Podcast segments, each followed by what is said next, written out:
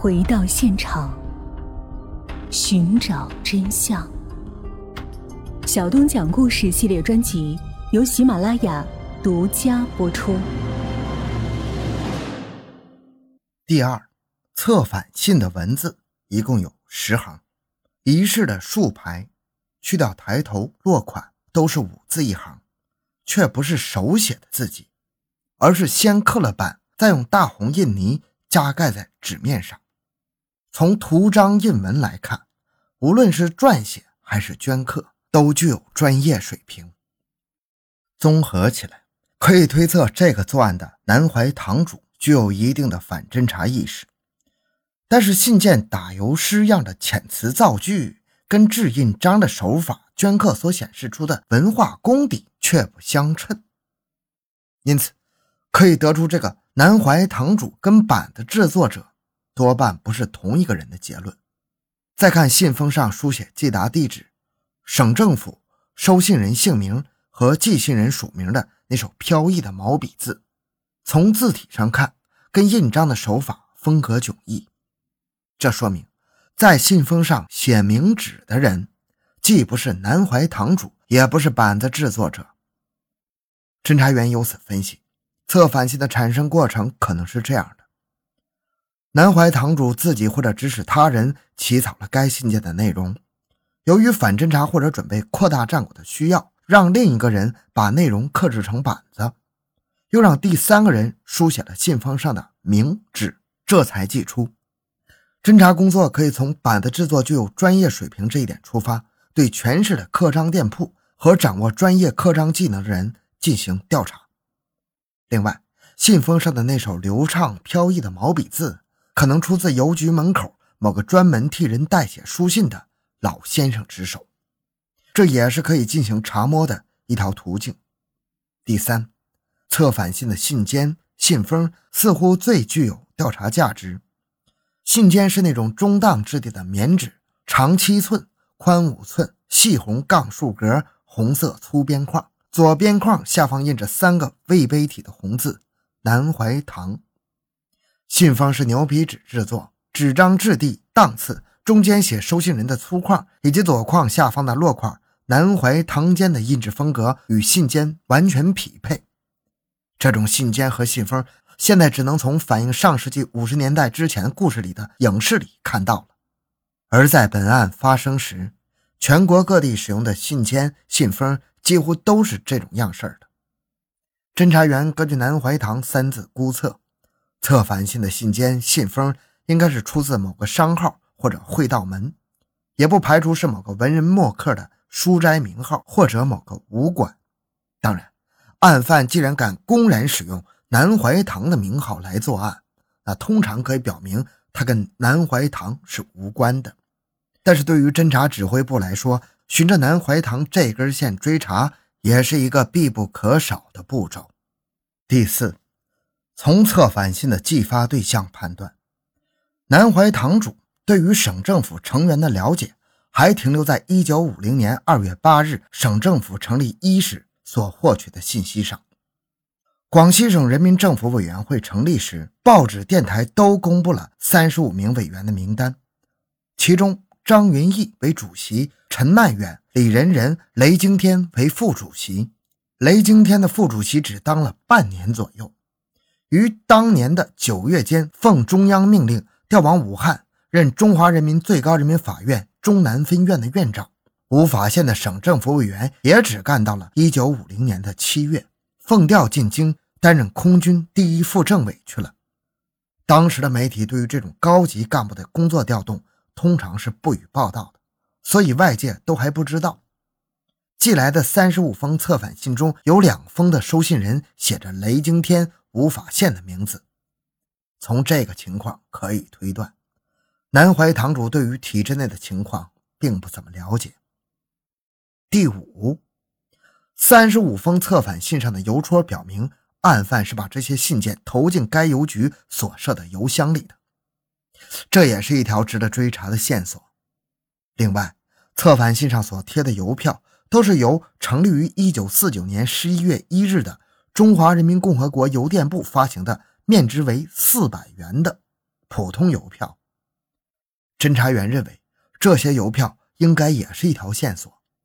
以当时的经济情况和消费习惯，邮票都是随用随买，不可能一下子买整版邮票放在家里等着使用。因此，对于邮电局营业人员来说，如果哪个顾客一下子购买三十五张邮票的话，肯定会对其留下深刻的印象。会议决定，就上述分析，立刻分头对以下几个方面进行走访：走访全市各个印章店铺以及街头刻章摊，调查策反信的文字印章内容；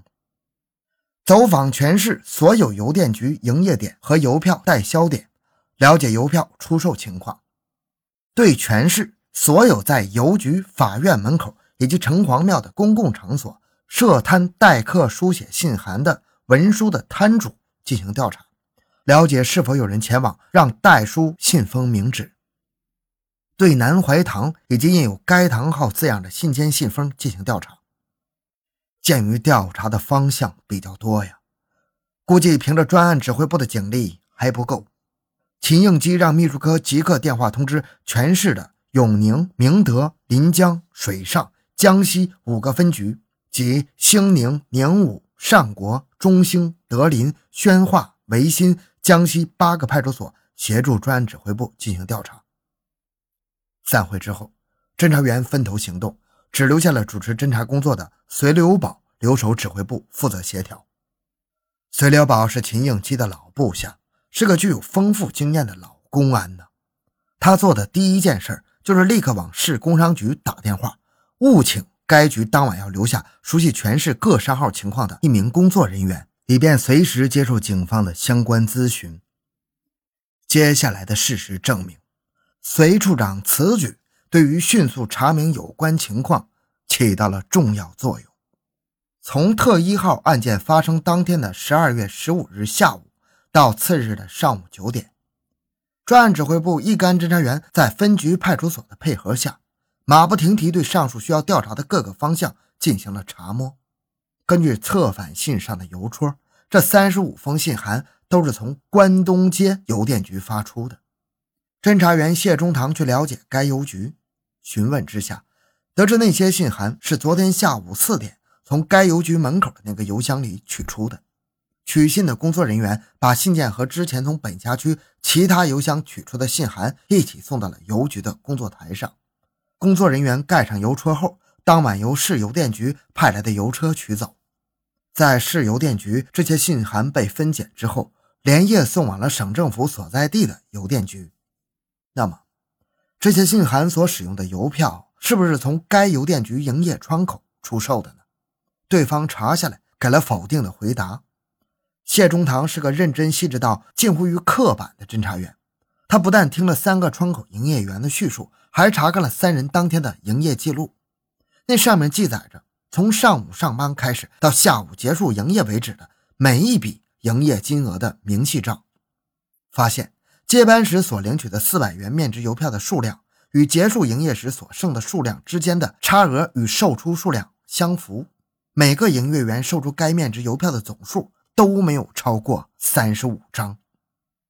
那查完了，谢中堂该告辞了。他还有话说。你们这个营业窗口最近一段时间，比如说一两个月内，是否有过一次性售出超过三五十张四百元面值邮票的情况呢？这个营业员一下子还真没法回答。不过，新中国成立初期，邮电局还保持着。旧时邮电行业那种严谨细致的工作习惯，比如上面所说过的，出售哪怕一张四百元面值的邮票也要有记载，而且这种营业流水账还不能丢掉，每天结束营业后会交到会计室去，会计室按月装订后保存。现在人家就拿出了已经装订的十月、十一月以及本月尚未装订的流水账，让侦查员看。谢中堂查下来。没有任何发现，这才罢休啊！如此，这条线索到此为止。谢中堂的任务是调查邮戳，他对关东街邮电局四百元面值邮票的调查不过是捎带一下。根据分工，另有侦查员邹晃专门负责调查全市各邮电局营业窗口和邮票代销点的邮票出售情况。邹晃先到了市邮电局打听，得知全市四个区所有邮电局营业窗口加上邮票代销点一共是三十七家，便寻思着这活自己肯定是吃不下来的，于是就在市邮电局给永宁、明德、临江、江西四个公安分局的秘书股打了电话，让他们立刻安排专人负责。与下辖的派出所民警一起前往各管段内的各个邮电营业窗口和邮票代销点，调查自国庆节以来到昨天为止四百元面值邮票的出售情况。凡是有一次性售出三十五张以上的，即刻报告。